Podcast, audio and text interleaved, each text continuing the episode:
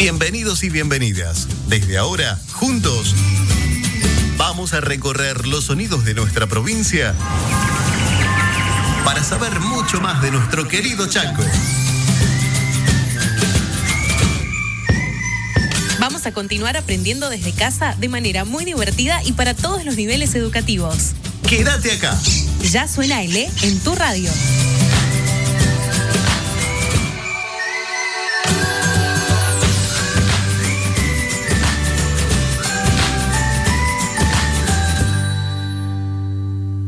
Suena L es una coproducción del Ministerio de Educación de la provincia del Chaco y la Subsecretaría de Comunicación, con el Instituto de Cultura y Turismo a través de medios públicos.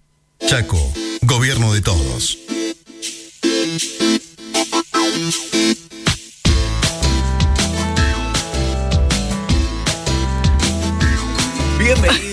Bienvenidas, ¿cómo les va? ¿Cómo andan? Aquí estamos nuevamente en la radio para acompañarlos haciendo Suena L. Mariana, ¿cómo estás? ¿Cómo estás, Ariel? Nos miramos acá, arrancamos, arrancamos juntos, Arrancamos, ¿quién arrancamos. Hice el anteúltimo programa, estábamos ¿Penúltimo todos. programa? este, Estamos medio tristes, pero también felices a la vez, porque bueno, se cumplió un ciclo y aprendimos desde casa. De todas maneras vamos a continuar. Por supuesto. Vamos a continuar. El sí, año que viene vamos a estar seguramente, nomás. Por supuesto que sí. Así es, ya está confirmado. Y aquellos que en vacaciones quieren escuchar los contenidos o quieren estar presentes o quieren seguir aprendiendo y algún programa se perdieron, lo pueden hacer a través del podcast que está en Spotify. Que Así tenés que es. buscarlo simplemente como suena L. Así es. Y también estamos en Facebook, estamos en Instagram y estamos en YouTube. Y ya te lo dijo Ariel, en Spotify como arroba suena L. Y también estamos en la plataforma Claramente. l.chaco.gov.ar. ¿Presento el equipo? Por favor. Bueno, en la dirección se encuentra Guillermina Capitanich, eh, Nadia Bosch es la coordinadora general, Marcelo Audicio y Nair Carballo son las voces en off, los que nos han acompañado en la artística de este programa. Y también Marcelo es el que hace la edición de todos los contenidos de los programas y demás. Y Nair es nuestra productora, o ocupa en realidad un lugar dentro del equipo de producción, que también está Flora Obregón, hoy en el piso con nosotros, Florita, y el gran Elian Cordi. Los contenidos son de Andy Gamarra, Gabriela Ramírez, Lorelei Pertile y Paola Piana. Mi nombre es Ariel Ramírez y junto a Mariana Arce arrancamos. Arrancamos de esta manera. El programa del día de hoy vamos a tratar sobre contenidos para el nivel secundario. Ya te decíamos al comienzo, lo encontrás todo en la plataforma l.chaco.gov.ar. Tenemos invitada ya en el piso. Y el día de hoy, recomendaciones de lectura para estas vacaciones. Me vamos, encanta. vamos a conocer a una joven escritora de resistencia. Desde el programa, desde este programa, queremos recalcar en cada oportunidad que tengamos los beneficios de la lectura en todos los niveles de formación. Porque la lectura, como actividad eh, educativa, formativa, fomenta la buena concentración, el intercambio de conocimientos, el pensamiento crítico y, entre otras cosas, la estimulación de la imaginación. Así es, y hoy nos acompaña una invitada de lujo que seguramente leyó tanto que pudo imaginar escribir y editar su propia novela. Está con nosotros, la presentás vos así con ese con esa voz así de, de locutor, de presentador. Luciana, Luciana Rosso, ella es escritora, está en quinto año de la escuela secundaria número 76. Vamos a preguntarle también cómo ha sido este quinto año. Uy, sí. si le ha servido para seguir escribiendo, para seguir volando, para seguir creando. Eh, ella ha editado eh, hace muy poco una nueva novela, pero desde los 12 años ya escribe, o antes tal vez, porque ha publicado su primera novela a los 12 años. Hola Luciana, ¿cómo te va? Hola, ¿cómo están? Encantadísima de estar aquí y poder compartir con ustedes. Ya hemos Muy visto su trabajo en la Feria del Libro este Sí. año también, ¿no? En la feria virtual hemos escuchado y hemos visto su, su nueva producción de la cual seguramente vamos a hablar hoy. Claro, eso justamente nos va a contar todo sobre su libro Lizarda Semillas de Luna, se llama. ¡Qué nombre! Arrancamos, queremos saber, por ejemplo, cómo es tu relación con la lectura, eh, si para llegar a todo este, esto leíste mucho, eh, qué te gusta leer, cómo, cómo arrancaste todo esto. Bueno, la verdad que yo siempre lo recalco y es que mm, desde chiquita, ya desde los primeros años, siempre estuve rodeada de historias. ya sea en forma de cuentos, de cantos, así de relatos. También otra cosa que disfrutaba mucho de hacer con mis amigos era que salíamos juntos y nos escondíamos en un montecito a contar historias de terror. Entonces eh, disfrutábamos mucho escuchar esas historias que las transmitíamos oralmente, ¿no? Y después cuando aprendí a, leer, mm. eh, para mí significó como el ingreso a otro mundo que también me permitió descubrir este amor que siento por la escritura. Qué lindo. ¿Quién, ¿Quién nos escondió en alguna partecita, en algún rincón a, contar historias de terror? Totalmente. ¿De, dónde, ¿De dónde sos? ¿De qué barrio? Y yo pasé mi niñez en Barranqueras. En Barranqueras. Cerca del, río, claro. Por eso, ahí en esa ah, zona íbamos y nos escondíamos. Un ambiente natural óptimo, digamos, para que vuele la imaginación, ¿no? Sí, sí, sí, sí. ¿Y tu primer novela de qué trata? ¿La de los 12 años fue? 15 publicaste, ¿no? Claro, a los 12 años la escribí y... Mm, ¿La publicaste a los 15? Claro, sí, porque fue todo un proceso, porque la verdad que yo no la tenía pensada publicar, porque era algo que yo, yo buscaba porque lo disfrutaba escribir más que nada. Entonces una vez que lo terminé, pasó un tiempo, ¿no? Eh, hasta que vinieron unos amigos de mi mamá que lo leyeron y quedaron encantadísimos con la idea y bueno, terminé de darle un poco forma y después inició el proceso editorial. Y fue como ese sueño fue tomando forma, se materializó. Claro, primero me supongo que tenés que imaginarte todo y después, por supuesto, eh, ir pensando en ese proyecto para armarlo. ¿Y cómo fue ese paso? ¿Cómo, cómo llegaste? Bueno, la verdad que la historia de Lisandra Semillas de Luna se me fue presentando en forma de escenas, como si fueran historias separadas, así con los personajes, con las escenas, con el contexto y todo lo demás. Y después eh, lo fui uniendo y primero empezó como un cuento, como una narración corta, pero después como se alargó muchísimo, empecé a darle forma de novela, como en esa época también empezaba a leer las novelas y aprendía la estructura y todo lo demás, empecé a trabajarla de esa forma. ¿Y de qué trata?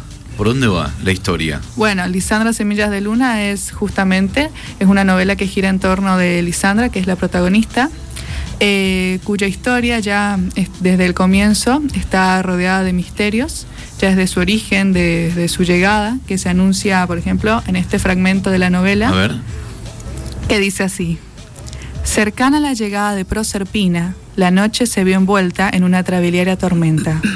Bramada por los cielos, traía consigo semillas de tierras desconocidas.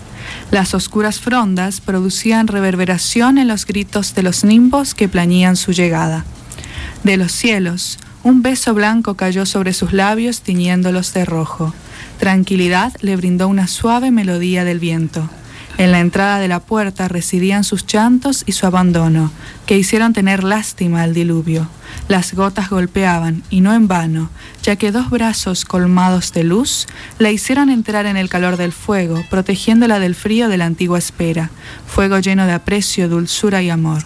Al abrir sus ojos, fue bendecida por un susurro de viento y diluvio, que anunciaba el final y el comienzo. Nombrada fue Lisandra. ¡Wow!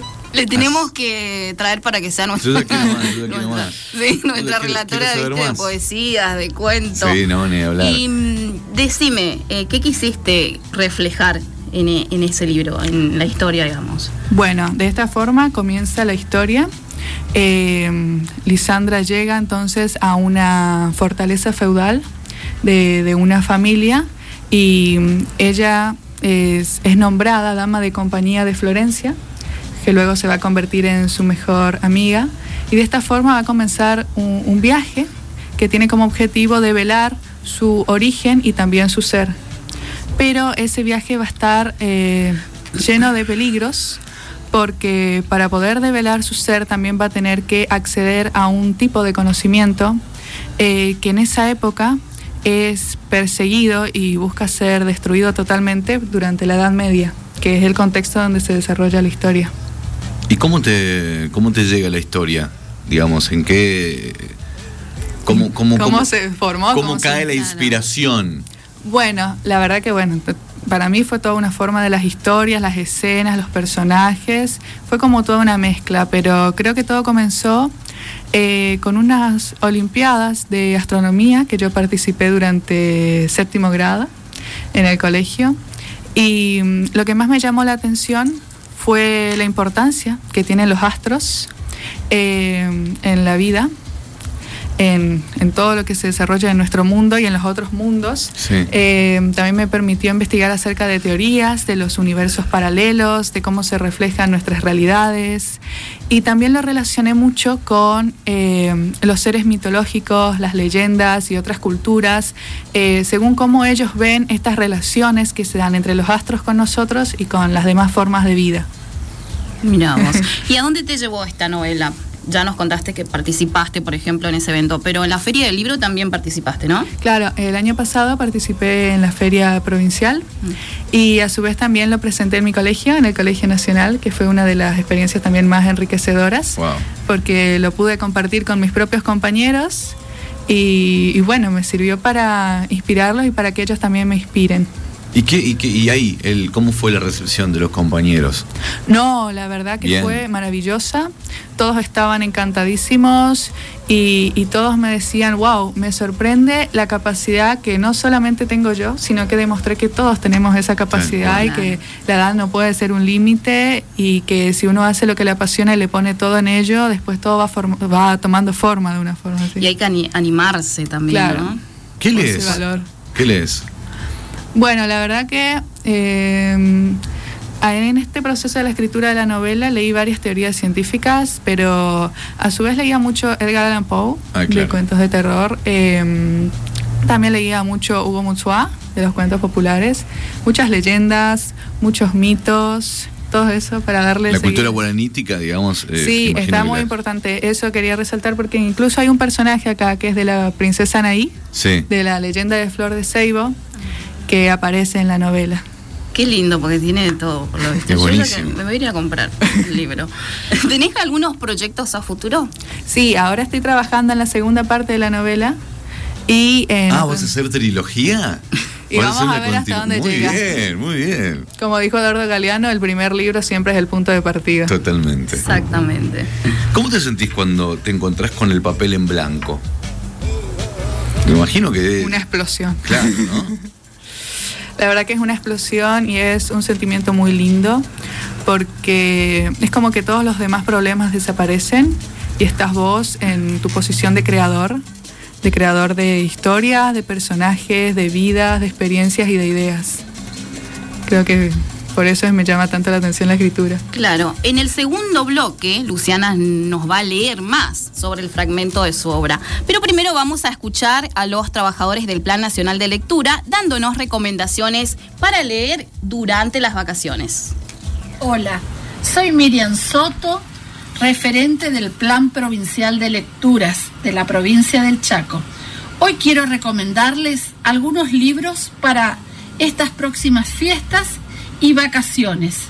La silla de imaginar, por ejemplo, escrito por la periodista cultural y escritora Gigliola Sechín, más conocida como Canela, y con las ilustraciones de Daniel Roldán. Un hombre se sienta en el umbral de su casa a trabajar. Al final del día olvida su silla de madera a la intemperie. Después de la lluvia, por la mañana, todos ven cómo la Siria crece y crece. ¿Qué hará cada uno a la hora de imaginar? Un libro de imágenes y palabras luminosas, con un ancho horizonte en el que se pueden compartir los sueños y los deseos de un pueblo entero. La silla de imaginar es el nombre de este cuento del género maravilloso.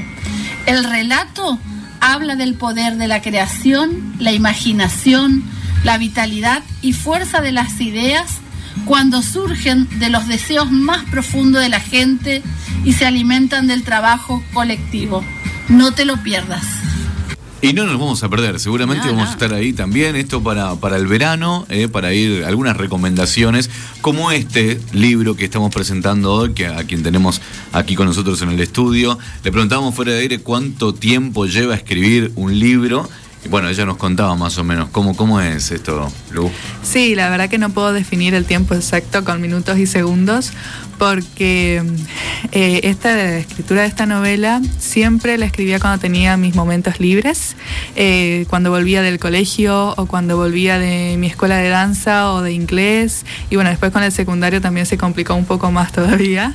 Ah, así que sí, siempre en mis tiempos libres y como dije, había la Escuela, claro. danza, inglés y en el tiempo libre escribí un libro. Dale, listo. Me imagino, me Bueno. imagino, tenías algún cuadernito, por ahí te agarraba, no sé, un... Sí, te- mis compañeros pasaba, saben, ¿no? ellos saben Ah. que cada vez, en cada recreo. Eso te iba a preguntar, ¿en el recreo estabas ahí como dándole Sí, también? en cada algún- momento cuando me venía la inspiración, yo estaba preparada con un lápiz y un cuaderno y escribía.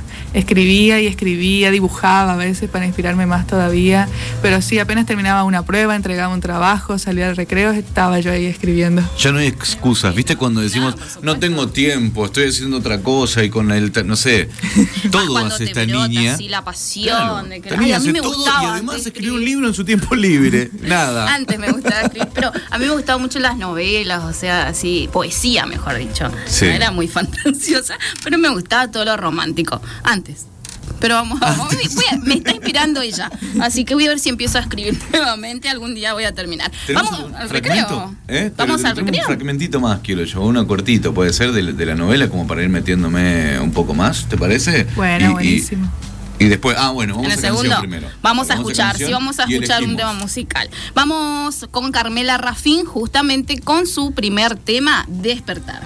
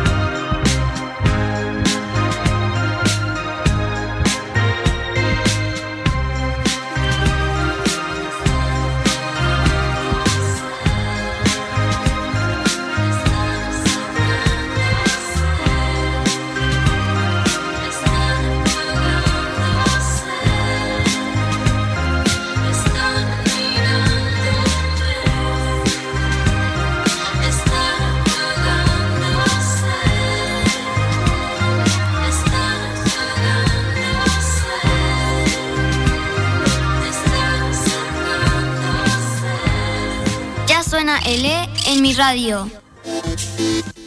Carmela Rafín es a quien escuchábamos con Despertar. Ella es artista emergente chaqueña.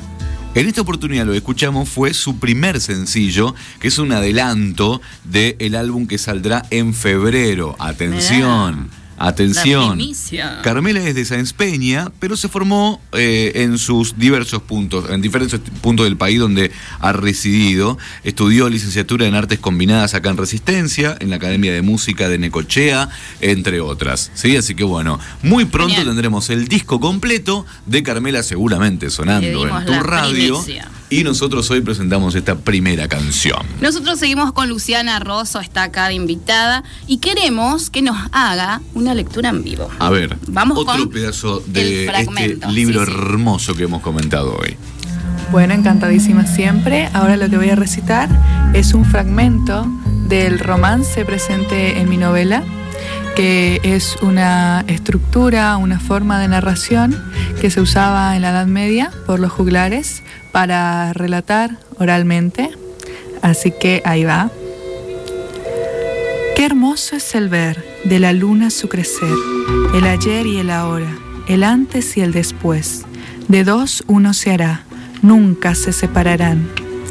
Tal vez la oscuridad no es lo malo, quizás, sino lo desconocido que mucho miedo genera. Lo oscuro absorbe a la luz sin reflejar. Si todo se ilumina, pronto acabará. Qué hermoso es el ver de la luna su crecer. Cada noche brillará de a poco más y más. Y cuando sea total, lo oscuro crecerá. De nuevo iniciará. Ah, bueno, nos sacó el lugar, ¿nos vamos? Me encanta escucharlo. Me encanta, me encanta. Encima, realmente. no, pero tiene ese sentimiento, ¿te das cuenta para hacerlo? Y Me eso encanta. nace a partir de eh, el romance que vos metés dentro de la estructura de este libro también. Claro, es una forma de eh, incluir un relato para donde aparecen personajes que son importantísimos para la Mm. trama y para entender un secreto que va a ser revelado al final Y ese es el final de la historia. De esta primera historia. de esta primera Claro. historia. Porque después, bueno, ya estás trabajando en la segunda parte, digamos. En la segunda parte de la que se viene, sí. ¿Que tendrá el mismo nombre o, o no? No, la idea es continuar con otro elemento de la naturaleza, porque acá a Lisandra se le, se le otorga el poder del fuego. Ah, mira, qué lindo toda la, la continuación. Ajá. Mira Bueno, vos. Ya está. ¿Cómo que se llama? Finales, ¿cómo se dice? Finales, eh, no, es, no, finales sin fin, ¿no? o cerrados. abiertos. Abiertos, abierto, finales abiertos, otra, otra parte. ¿Tenemos tiempo para un fragmento más?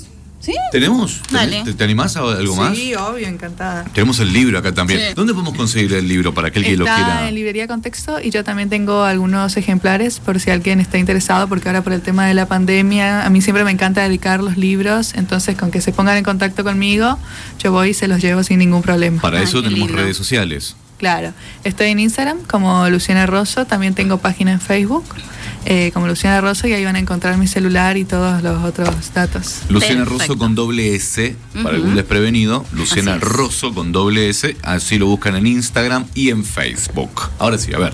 Muy bien, ahora voy a leer una, casi, una parte casi final en donde aparece de la que estuvimos hablando hoy, de Ujú. Anaí, la princesa eh, guaraní, que defendió a su pueblo contra la invasión de los conquistadores y que por eso fue sentenciada a ser quemada en la hoguera y luego convertirse en el árbol de la flor de ceibo.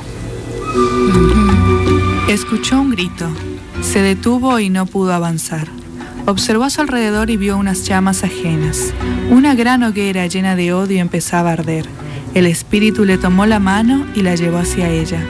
A medida que se acercaban, Lisandra vio a una joven de rasgos toscos, piel morena, cabello negro y salvaje, cantando una canción a la luna, mientras el humo y el fuego de los feroces invasores se aproximaban a su cuerpo. Atada a un poste a orillas de un río de tierras sagradas sin mal, allí, luego de la inmensidad del mar hacia el sur, sus enemigos a su alrededor la observaban. El ser que la había llevado hasta ahí abrazó a la joven tratando de protegerla. Lisandra las rodeó y frenó las llamas de odio con las suyas de amor. Miró a los ojos oscuros llenos de valentía y reconoció que era una portadora de los saberes prohibidos y defensora de la libertad de su pueblo. La muchacha se entregó al espíritu que separó su alma de su cuerpo y la guió hacia la luna. La dulce voz enfrentó a los dragones y venció a la muerte. Se expandió por el aire y traspasó los espacios junto a la melodía que acompañaba a Lisandra. Entonces el cuerpo vacío empezó a danzar y se desprendió de las sogas. Sus cabellos se hicieron noche, sus brazos se expandieron hasta el cielo y se transformaron en ramas. De las puntas brotaron gotas de sangre que se convirtieron en flores. Su cuerpo se endureció y fue árbol. El espíritu regresó por Lisandra y se adentraron en la noche, mientras los asombrados ojos de los espectadores observaban el imponente árbol que apareció ante ellos y resignaron su derrota. Luciana Rosso, señores, con nosotros. Esta estudiante de quinto año que, bueno, está terminando, finalizando sus eh, estudios secundarios.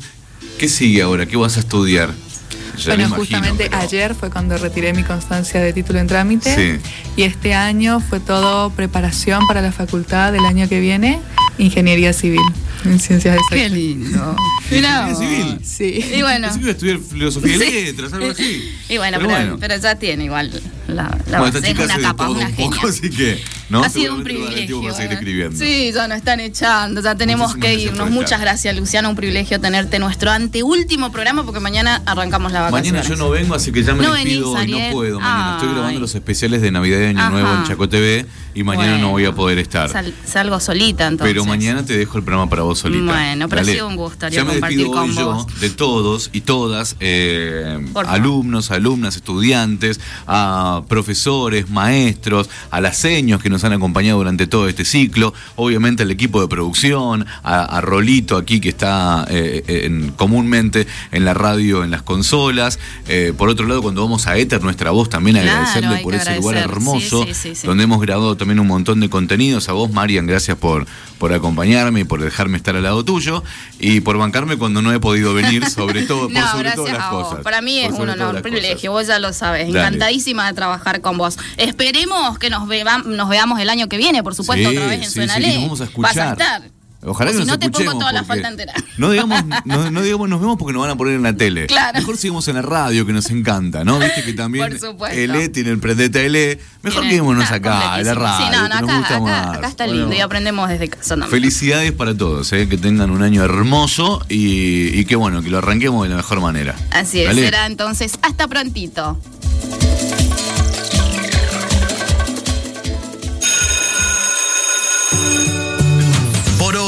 Nos acabó el tiempo. Mañana continuamos con mucho más. Estate atento a cuando te digamos... Que ya suena L en tu radio. Suena L es una coproducción del Ministerio de Educación de la Provincia del Chaco y la Subsecretaría de Comunicación, con el Instituto de Cultura y Turismo a través de medios públicos. Chaco, Gobierno de Todos.